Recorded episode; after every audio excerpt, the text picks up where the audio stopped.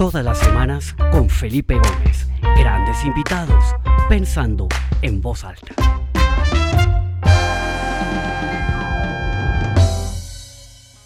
Muy buenas tardes para todas las personas que se conectan. Es para mí de verdad un gusto volverlos a ver a todos, todos los que se conectan regularmente cada semana. Bienvenidos.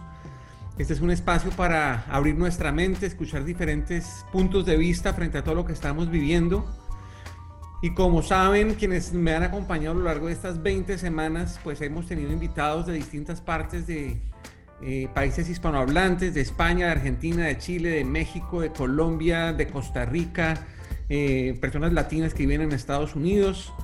Ha sido muy enriquecedor conocer sus puntos de vista y seguimos con este proyecto que cada vez se vuelve más interesante y que la verdad me sorprende la acogida que ha tenido y las puertas que se han comenzado a abrir. Como les compartí la semana pasada, eh, les cuento que una editorial se ha interesado en este proyecto y vamos a sacar el libro eh, pensando en voz alta con las primeras 20 entrevistas. Esa es la última de esas 20 entrevistas que va, va, a entrar en ese libro que esperamos que salga al mercado en unas pocas semanas, en donde básicamente, pues en, en unas páginas tendremos las ideas y las reflexiones de 20 personas y cómo han afrontado y cómo están viviendo su, este proceso de, de, la pandemia y cómo ha afectado sus vidas y también qué ventanas ha abierto en su imaginación y en su mente.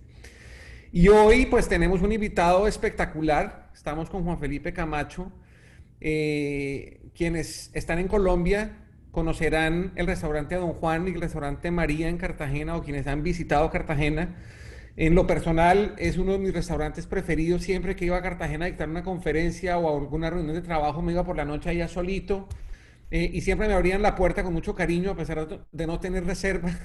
y el restaurante vivía repleto, pero me hacía ahí en un rinconcito o en la barra, me tomaba un vino, me iba con mi Kindle, leía.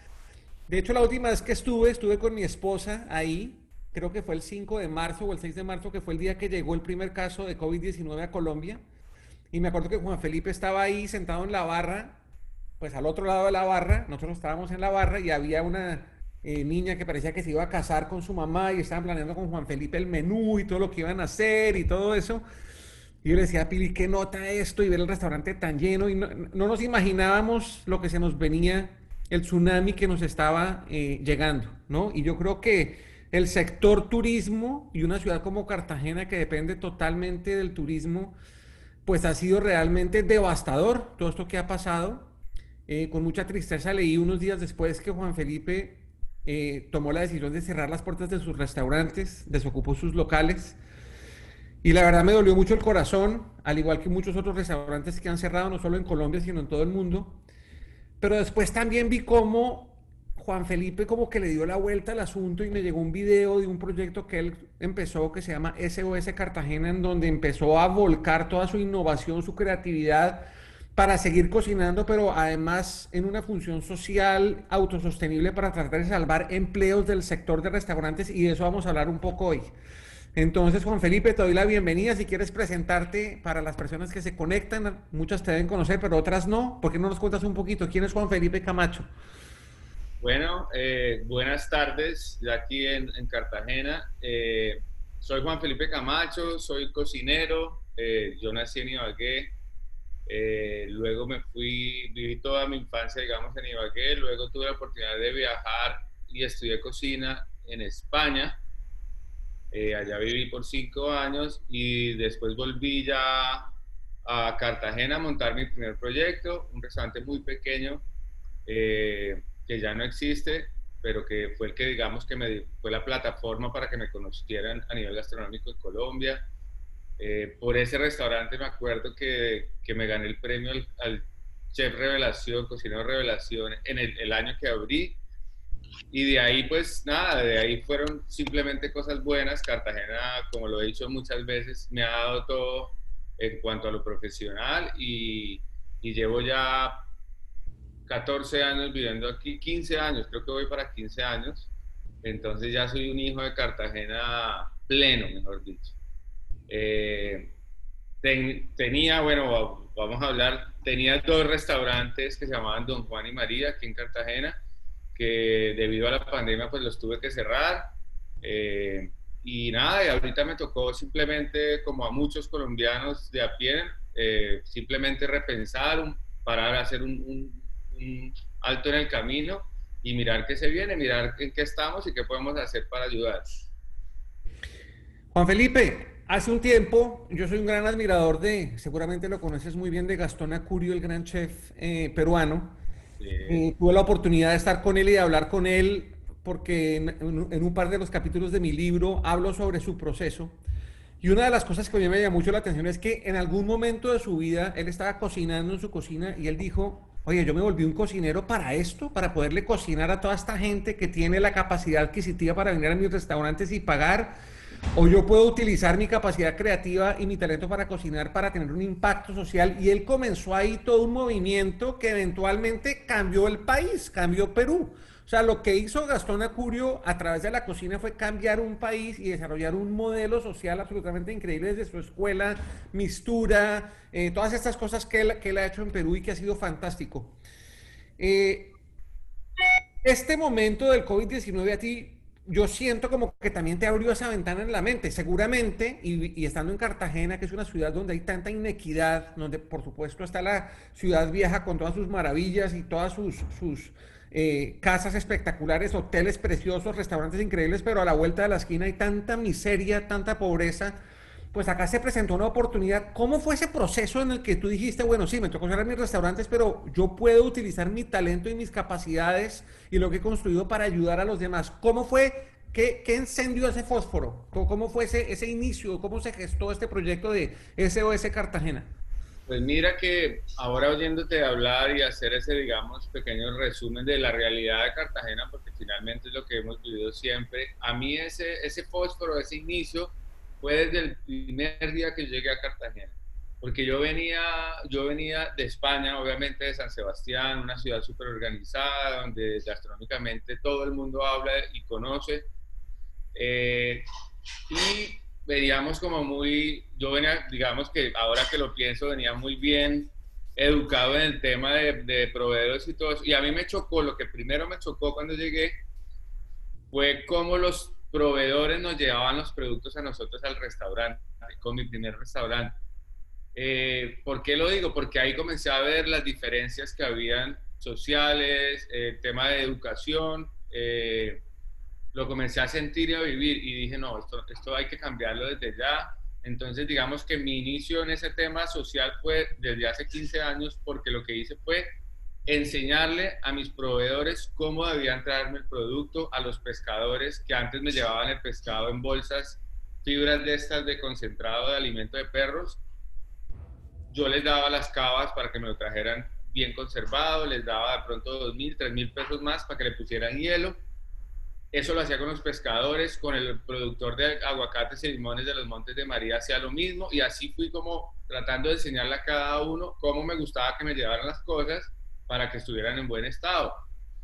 Eso fue un trabajo de, de, muchos años y finalmente logré que ellos se concientizaran de que entre mejores prácticas tuvieran, pues el valor de, de su producto podía, no, de pronto no subir, pero sí podrían exigir un poco más.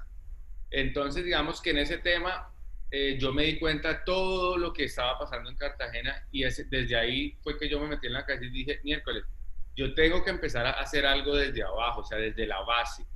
Yo no puedo pretender llegar aquí con ínfulas de, de, chef eh, a mandar y a decir esto, esto no me sirve, esto no, más bien enseñémosle a la gente cómo se hacen las cosas y así mismo vamos a lograr. Y si ellos lograran replicar eso en los demás sitios, pues sería una ganancia para mí, porque simplemente, y dicho y hecho, a los dos años, ponle antes, un año, ya me comenzaron a llamar gente de otros restaurantes, me decían, oiga, ¿usted dónde consigue su pescado? ¿Dónde consigue sus limones? Porque la gente ya hablaba. Decían, miércoles, este man tiene el mejor producto, el mejor pescado. Claro, yo sabía que yo lo había hecho. Yo llegué a meterme en la plaza de mercado, a Basurto, que nunca me ha gustado, por otro tema también de organización y porque no entiendo, a veces culturalmente no entiendo por qué el hecho, el sinónimo de no tener recursos eh, es sinónimo de, de, no ser muy limpio, ni esneaseado, ni nada de eso, nunca lo he entendido. Pero después entendí que es un tema de educación. O sea, eh, por poner un ejemplo, para mí eh, la ciudad no ha hecho ninguna inversión en educar a, la gente. En educar, hablo no de educar del colegio, sino educar en campañas de concientización, de temas de salubridad, de todo eso. Hablamos, digamos, del tema, del ámbito profesional. Entonces yo sí que veía que podía hacer algo, un cambio mínimo, simplemente por ayudarme a mí mismo, pero que eso se fue irradiando y yo vi después como me iban llamando, oiga, su proveedor muy bueno, no sé qué, me trae todo súper eh, limpio, bien empacado, no sé qué, y eso se fue y lo comencé a hacer con todos mis proveedores. digamos que ese cambio lo generé desde el día cero que yo llegué aquí. Ok. Ya después eh, seguí ayudando, me vinculé con tres fundaciones porque tampoco entendía cómo todo el proceso de, de, de, porcionamiento, de cuando llega el producto, que se lava, se descartan unas cosas, otras no, porque la gente votaba todo eso y no entendía por qué no lo podían donar o, transformar y entregarlo a una fundación con la cantidad de necesidades que ya tú acabas de, de mencionar que los números simplemente asustan. Ahora, si quieres, tocamos un par de indicadores que, que, aterran de verdad. O sea, uno no cree que esto sea Cartagena.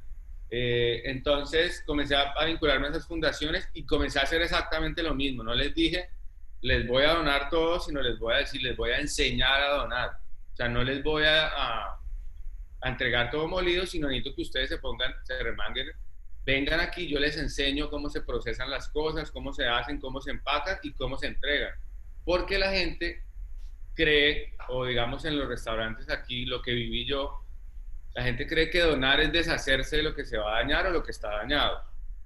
Y eso no es donar, donar es una cosa que le sale a uno del corazón y darse cuenta que esa persona que está al otro lado que va a recibir ese alimento, pues puede ser como uno, es más, es como uno, es un ser humano como uno y necesita las mismas cuidados y condiciones. A ver, Juan Felipe, entonces si yo te entiendo bien, tú desde el principio empezaste todo ese esfuerzo por desarrollar a tus proveedores, por enseñarles para que se desarrollaran, tuvieran buenas prácticas de, manufactura, de manipulación de alimentos, eh, estándares de calidad, etcétera, y pues todo eso se ha construido también y hay una cultura gastronómica en la ciudad que tú has ayudado, me imagino que con otros colegas también a impulsar y eso está fantástico. Ahora uno se encuentra con esta realidad en donde toca cerrar las puertas de los restaurantes y pues la pregunta que se hace es, bueno, ¿cómo hacemos para mantener que esas cadenas de valor no se desbaraten, no se desmoronen como un castillo de naipes, ¿no?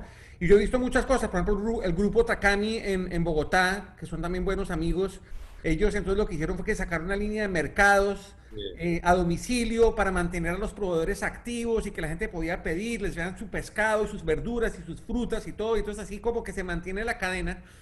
Pero a ti me estabas contando ahorita antes de salir al aire en una conversación con una amiga se les encendió una idea para cocinar unas raciones eh, que pueden llegar a ser creo que cerca de 20 mil para personas que prácticamente no tienen nada que comer y mucho menos ahora. Y entonces toda la capacidad productiva y creativa de tu restaurante y de otros restaurantes que se han unido se han puesto para producir estas raciones de alimentos, distribuirlas y entonces pues ya no le están sirviendo a los turistas, sino que le están sirviendo a la gente más necesitada de Cartagena. ¿Cómo es ese proyecto? ¿Cómo nace? ¿Y en qué momento está? ¿En qué estatus está en este momento?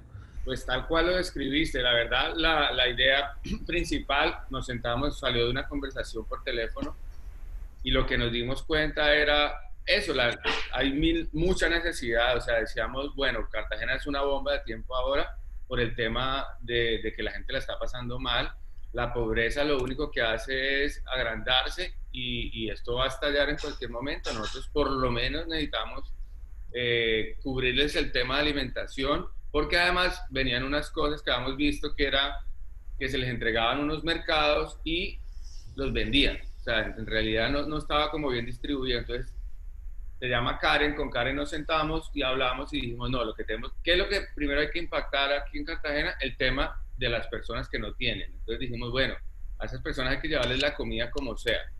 Y en ese momento yo ya había cerrado los dos restaurantes y ya estaba como el boom de, que todo el mundo estaba cerrando. Eso fue una cadena eh, que creo, según números que no me fallan, ya van restaurantes, creo que van más de 60 cerrados, eh, de todos los niveles, obviamente, y seguramente por ahí pasaremos de largo. Esos, los últimos números son de abril.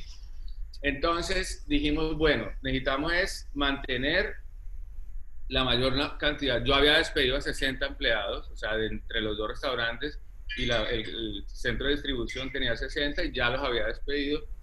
Entonces me dijo Karen, no, me dijo, vamos a rescatar a esta gente, lo que vamos a hacer es darle de comer a la gente que lo necesita, pero vamos a cocinar nosotros. Y ahí hacemos una circulación de dinero, que es lo más importante en el tema de economía. Yo no soy economista, pero, pero el sentido común me dice que si la plata llega y se, se, se distribuye entre todos, eh, pues obviamente va a estar circulando y eso es lo que se busca. Entonces le dije yo, sí, me encanta, no sé qué, nos sentamos, comenzamos a rayar un papel y básicamente el, el, el, esquema funciona así, o sea, nosotros vamos a cocinar para la gente que lo necesita. Eh, una ración diaria, una ración diaria de comida, que son 420 gramos, donde tiene que tener 100 gramos de proteína eh, animal, digamos, o proteína que los alimente, luego carbohidratos y luego minerales, vitaminas por, por verduras y eso. Entonces, ¿qué dijimos? Listo, nosotros le vamos a cocinar a ellos. Así que pasa, nosotros mantenemos el mayor número de puestos, o sea, podemos yo rescatar 10, 12, 15, 20 empleados, los que pueda, de acuerdo a un esquema donde tuvimos, digamos, mucho cuidado en cubrir todas las necesidades. Poder pagar los impuestos, poder pagar la planilla, poder pagar la seguridad social, poder pagar sus salarios, poder pagar el servicio, el arriendo y todo. O sea que en esos 4 mil pesos, solamente 4 mil pesos, que vienen siendo casi un dólar, un dólar podemos decir, tenemos cubierto la comida, la alimentación de una persona que lo necesita y podemos cubrir el funcionamiento de un restaurante. Es increíble oírlo, pero es así, o sea, está comprobado. Es un modelo que ya lo probamos, llevamos 20 días haciéndolo y yo que soy del, el, el que empecé con el, con el plan piloto, que tengo por mi, por mi infraestructura. Ah, porque además cada restaurante es único, o sea, cada restaurante tiene su estructura. Entonces, digamos que yo eh, tengo 10 empleados y mi arriendo vale tanta plata, mis impuestos vale tanto, entonces me, hacen, me hacemos un cuadrito en Excel y le decimos, vea, usted tiene que producir, para cubrir esos gastos, tiene que producir X cantidad de raciones. A mí me salen 500, de pronto a uno le salen 120, a uno 130, pero de eso se trata de que simplemente cubran nuestros gastos. Y eso, y así empezó y, y el modelo, pues, de, de, definitivamente fue un éxito, ha sido un éxito, está comprobado, la gente, digamos, con el tema gastronómico está feliz porque son niños, están muy mal acostumbrados a comer. Eh, aquí en Colombia hay una, una, una práctica que ha sido muy, muy eh, digamos, común y que se ha, se ha incrustado, digamos, en, en, en, todos los niveles, y es que la gente se roba la plata de las comidas de la gente que no tiene, de los niños, de los ancianos, de todos lados. Hay casos tan aberrantes como que venden tamales a 50 mil pesos o un kilo de pechuga de pollo la cobran en 60 y ahí podrás imaginarte lo que se pueden llevar de ese presupuesto público. Por eso digamos que nosotros no hemos tocado lo público, sino estamos simplemente enfocados ahora en tema de donación y todo eso, para así presentarle más adelante al, al, a la alcaldía y a la gobernación, si se pudiera, eh, cómo impactar, porque la idea, lo que tú hablabas de los números, la idea es, pueden ser 20 mil raciones, pero podrían ser más. Ok. Una pregunta, Juan Felipe, ¿cuántos restaurantes o cuántos restauranteros están en ese momento activos produciendo estas raciones? En la lista activos estamos, estamos tres. Ok. Eh, porque pues todo se basa en la plata que, que entre, que donen. Eh, y además necesitamos hacer un piloto de un mes para poder mostrar eso y, y es que normalmente las acciones eh, dicen mucho más que, la, que los papeles y que los escritos. Entonces necesitábamos tener este piloto, pero digamos que hay 21 restaurantes esperando en lista para que les, les demos el presupuesto y comiencen a producir. ¿Y esos recursos actuales vienen de dónde? ¿Quiénes son los donantes en este momento? No, en estos momentos eh, se ha hecho unas campañas, digamos, a través de las redes sociales eh, y boca a boca, digamos, donde los donantes son personas de a pie, hay algunas empresas que se han vinculado, eh, se está buscando con los grandes empresarios cartageneros como los puertos, como el tema de Ecopetrol, pero este, en esas estamos. La verdad es que es un trabajo duro porque pues no nos podemos olvidar que todos estamos en crisis. O sea que por más de que la gente a veces quiera y hay gente que de pronto tiene que cuidarse más el bolsillo. Pero digamos que en esas estamos, o sea, eh, se está buscando más recursos, se están buscando y, y creo que vamos por muy buen camino. Dos preguntas, Juan Felipe. La primera es, cómo, es esa, esa evolución de, de pasar, de estar preparando unos platos deliciosos, súper sofisticados, ¿no? El de tu risotto de tomates con langostinos espectacular en el restaurante, a pasar a producir una comida que igual es deliciosa, porque estoy seguro que la están cocinando muy bien, pero pues es, es una filosofía completamente diferente. Es como hacer un plato, una dieta balanceada por 4 mil pesos. ¿Cómo ha sido ese proceso tuyo de poder hacer ese, ese, ese clic en la mente y operativamente? ¿Qué ha pasado ahí?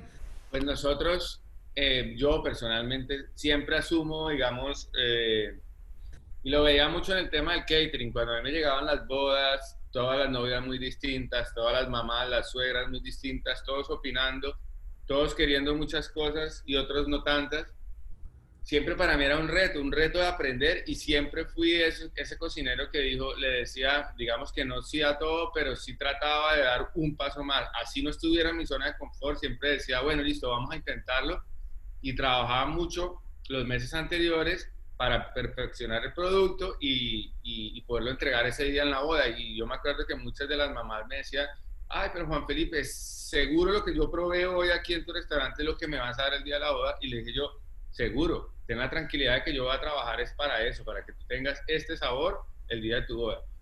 Entonces todo lo he enfrentado como eso, como un reto y lo, siempre enfrento mis cosas como como, eh, ¿por qué no lo podemos hacer? O sea, ¿por qué, por, qué, ¿por qué no lo intentamos a ver qué sale y le trabajamos? Porque las cosas sin trabajo, pues no salen. Entonces, ¿qué dijimos? Dije yo, tenemos las mejores, eh, la mejor infraestructura, tenemos los mejores equipos. Yo estoy bien armado porque siempre me ha gustado trabajar bien. Soy, soy un creyente de que si yo tengo a mis empleados bien, ellos producen mejor, todos trabajamos mejor eh, entonces dije, bueno, qué chévere va a ser poner todo esto que teníamos pensado para un tema de, de catering de alto nivel, poner esto al servicio de un tema de simplemente comida eh, que nutricionalmente cumpla con, con, con, lo que se nos pide y además poder hacerla bonita, rica y que salga de mis manos, pues el más feliz de todos. Entonces, eh, es curioso porque entonces cuando hablábamos con Karen en el desarrollo de eso, entonces me decía, eh, me decía, no, eh, Juan, pero entonces tienes que hacer tantos calderos de arroz. Hablamos de cifras de 50 kilos de arroz diario, que tú sabes que en un restaurante de, gastronómico pues se, se, hacen cosas muy pequeñas. O sea, nosotros en Don Juan podíamos marcar de pronto un kilo y medio de risotto eh, para un servicio, porque nosotros lo, hacemos además eh, toda la minuta. Entonces, cuando me, comienzo a ver los números de 50 kilos de arroz, 80 kilos de huesitos de marrano y todo eso, llegó miércoles. Esto es otra cosa. Dije, bueno, qué chévere y vamos a empezar a aprender. Pero dije, pues con los equipos que tengo, entonces hablamos con Karen y me decía, vea, tienes que poner esto en una olla, no sé qué. Yo le decía, no, mi Karen, o sea, yo pongo esto en el horno en un rational, eh, lo pongo tantos minutos, desarrollamos la receta, la corregimos y entonces ahora estamos produciendo el arroz con fideíto típico que se come uno en las casas, eh, que le gusta además mucho a los niños. Ya no lo hacemos en ollas grandísimas dándole vueltas así, sino las ponemos en bandejas gastronómicas, en el horno, 20 bandejas.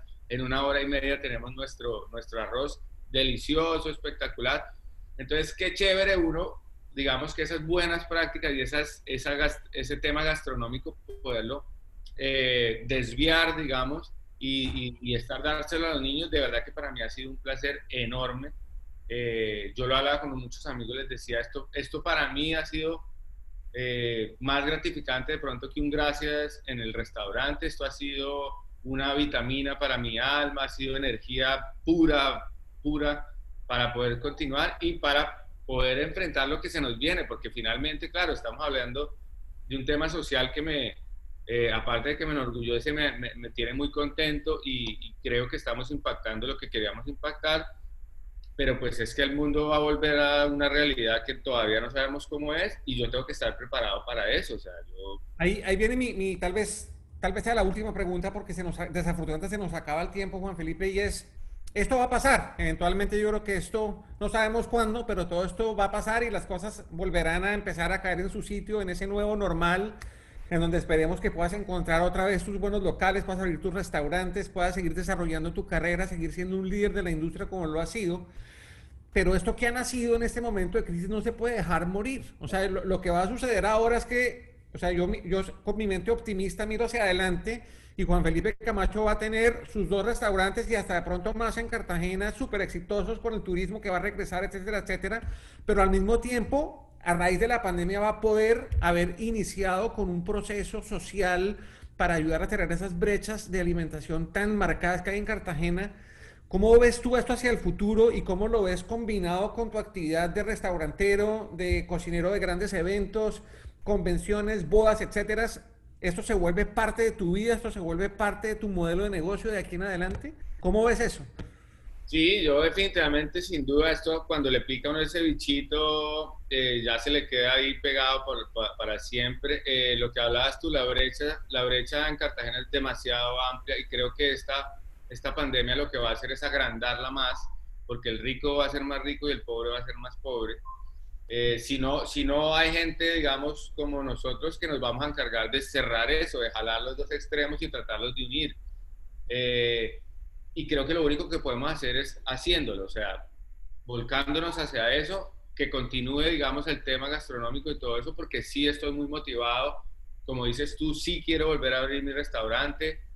Eh, voy a buscar un local, voy a buscar lo que se lo he dicho muchas veces a mis empleados, les dije, voy a buscar mi último local, mi restaurante soñado es el último que voy a hacer, lo voy a hacer con todos los juguetes en cuanto a, a que podamos cocinar muy bien, o sea, lo último que voy a hacer lo voy a hacer muy bien, pero sin duda estoy pensando es, quiero hacer eso bien y quiero hacer esto mejor, o sea, este tema social lo quiero hacer mejor y quiero dedicarme a eso. Creo que esta pandemia nos deja muchas enseñanzas, muchos aprendizajes en cuanto a eso. Tenemos que reflexionar muy bien dónde estamos parados, qué queremos hacer el resto de nuestras vidas, qué queremos aportarle a nosotros como seres humanos, como individuos, a la sociedad. Eh, suena muy cliché y muy tenemos que ser mejores seres humanos, pero en realidad sí tenemos que serlo. Tenemos que parar, pensar, eh, ayudar eh, a cerrar eso, a jalar los dos extremos. Creo que es, lo más importante. Yo me veo combinando las dos cosas, me veo haciendo, teniendo mi restaurante y, como dices tú, seguir yendo todas las noches, disfrutando de ustedes los clientes, pero también me veo dedicándole mi mañana a todo el tema social. Creo que así es como me veo en los próximos 20 años. Juan Felipe, así por encima veo que hay gente conectada a la industria, hay gente conectada a la industria de restaurantes, de la industria de alimentos, eh, gente que también tiene operaciones de unos comedores con eh, fines sociales, gente de la industria del catering, eh, gente en fondos de capital que invierten en restaurantes. Si uno se quiere vincular a lo que tú estás haciendo, si alguien está interesado en conocer más, en aportar, ¿qué pueden hacer? ¿En dónde te pueden contactar? ¿Cómo podemos hacer eso? Pues mira, eh, hay muchas formas, digamos, eh, las personas que sean de la industria y que estén interesados pueden vincularse desde la parte operativa, eh, poniendo, digamos, en, ofreciéndonos esas cocinas y produciendo como lo estoy haciendo yo, digamos, el, todos los temas de inversión y todo eso, los estamos centralizando a través de una cuenta que es de la Arquidiócesis de Cartagena eh, ¿Por qué? Porque ellos tienen bastante, bastante hecho el trabajo de haber, tener identificado, pues obviamente dónde deben llegar esos, esas raciones.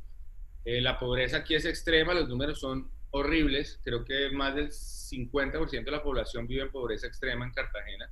Estamos hablando de 500 mil habitantes, que es mucha gente. Eh, y creo que por esta pandemia, ese otro 50, de esos otros 50, la mitad perderán su trabajo, o sea que podrás imaginarte lo que se viene. Eh, pueden ayudar de muchas formas, pueden ayudar voluntariado, pueden ayudar eh, eh, fondeando con recursos, pueden ayudar em, vinculándose en temas gastronómicos. Nosotros estamos desarrollando este plan piloto, es además para poder con mis recetas, digamos, estandarizarlas y poder repartir eso y que toda, porque la idea es que para proponerle al sector público que nos apoye, pues para no entrar en licitaciones ni todo eso, es que todos hagamos lo mismo al mismo precio, todo sea un todo, todo sea igual. Entonces nosotros tenemos, tenemos que distribuir eso de la misma forma, cocinar igual. Estamos estandarizando recetas para que todos nos podamos vincular de la misma forma. Eh, ahorita de pronto yo te dejo la, voy a ver si tengo aquí el dato. Lo que podemos hacer también, Juan Felipe, este video, esta, esta entrevista quedará publicada en la página www.pensandoenvozalta.com y lo que voy a hacer es que ahí en el texto de la página voy a poner los datos de contacto que Juan Felipe me dará para que quien esté interesado y quiera de alguna manera conocer más o ayudar a este proyecto lo pueda hacer sin ningún problema. ¿Te parece? Sí, sí, me parece bien. Además, de todas maneras, es una cuenta de Bancolombia, aquí veo, y el correo electrónico es sosalimentacionsolidaria.gmail.com. Ese es el correo donde pueden pedir información y cualquier cosa. Y obviamente, pues los que se quieran hacerlo directamente conmigo, pues claro. Bueno, antes de despedirme, Juan Felipe, em, ¿te suena la cuchara de San Telmo o no? Me encanta la cuchara de San Telmo, claro. En San Sebastián, un restaurante chiquitico, espectacular. Eh, estuve ahí hace un tiempo y ahí realmente creo que he probado la mejor comida que he probado en mi vida. Este y ojalá que ese nuevo restaurante que ahora es en Cartagena tenga un poquito ese sabor allá de San Sebastián, de la costa cantábrica, que es tal vez el lugar donde más rico se come en el mundo. Ese restaurante nació cuando yo, cuando yo estaba estudiando cocina en San Sebastián. O sea, yo estaba, mi, escuela queda en la calle Mari y la cuchara pues queda en la San Telmo. O sea, y entonces, eh, es más, de, en ese restaurante empezaron compañeros, no compañeros míos de mi promoción, pero sí exalumnos de mi escuela, fueron los que abrieron ese restaurante. Eh, siempre fue un éxito desde el día cero y lo, lo sigue siendo. Y es, yo como, como tú eh, coincido en eso, yo también fui feliz, disfruto y tal vez eh, la mejor papa de cerdo que me he comido en mi vida me la comía ya. Totalmente. Pues Juan Felipe, de nuevo mil gracias. Ha sido un, una delicia charlar contigo, así como igual es una delicia ir a cenar a tus restaurantes y lo será más adelante. Eh, vamos a mantenernos en contacto. Quiero ver cómo, cómo podemos eh, echarle cabeza y pensar cómo podemos apoyar todo esto que estás haciendo. Cuenta conmigo incondicionalmente. Y estoy seguro que la gente que nos ha escuchado hoy, cerca de 100 personas que se conectaron y las que lo verán más adelante offline, eh, se interesarán de este proyecto y creo que es una cosa que hay que hacerle ruido, hacerla conocer. Entonces, de mi parte, pues muchas gracias. Y antes de cederte el micrófono para que te despidas, simplemente un recordatorio para todos para que se, se inscriban eh, para la semana entrante. Ahí acabo de poner el link en el chat para quienes quieran eh, participar. Em, tengo un invitado fantástico que se llama Rodrigo Sá, que está en Santiago de Chile. Es un eh, conferencista, consultor en temas de innovación y se ha enfocado mucho en todo ese proceso de descubrir las fortalezas que todos tenemos, un poco como la escuela de Marcus Buckingham. Y vamos a hablar un poco de cómo descubrir y potencializar las fortalezas de nuestros hijos para quienes somos padres. Cómo desde pequeños podemos encontrarles esas fortalezas, potencializarlas y trabajar sobre ellas. Creo que va a ser un tema apasionante. Entonces, desde ya, pues bienvenidos a, esta nueva edición de la semana entrante y si se quieren eh, inscribir, pues ahí está el link. De verdad, muchas gracias por conectarse y le cedo a Juan Felipe el micrófono para que se despida y ya sus palabras finales. Bueno, pues qué interesante. Los invito también a participando en esta en estas, en cómo aborda, se abordan muchos temas sin necesidad de estar pues como metidos en uno solo. Eh, yo quiero darle las gracias a todos por haber estado con nosotros. Eh, los invito a que sean parte de SOS eh, porque es una cosa no solamente muy bonita, sino es, es la realidad de, de, Colombia y nosotros no podemos ser ajenos a eso. Les prometo que voy a volver con otro restaurante eh, no sé cuándo, la verdad es que no estoy afanado porque quiero tomarme un espacio para reflexionar, para pensar y para salir con algo interesante. Así es de que nada, les doy muchísimas gracias Felipe, te agradezco muchísimo por la oportunidad y, les mando un abrazo grande desde Cartagena, los esperamos aquí cuando puedan volver. Mm, ya con Felipe les dejaremos todos los datos para que nos contacten y nada, pásenla rico, cuídense mucho y, y disfruten de la vida, que es lo que hay que hacer. Excelente. Muchas gracias, Juan Felipe, y gracias a todos. Nos vemos la semana entrante. Hasta luego. Chao.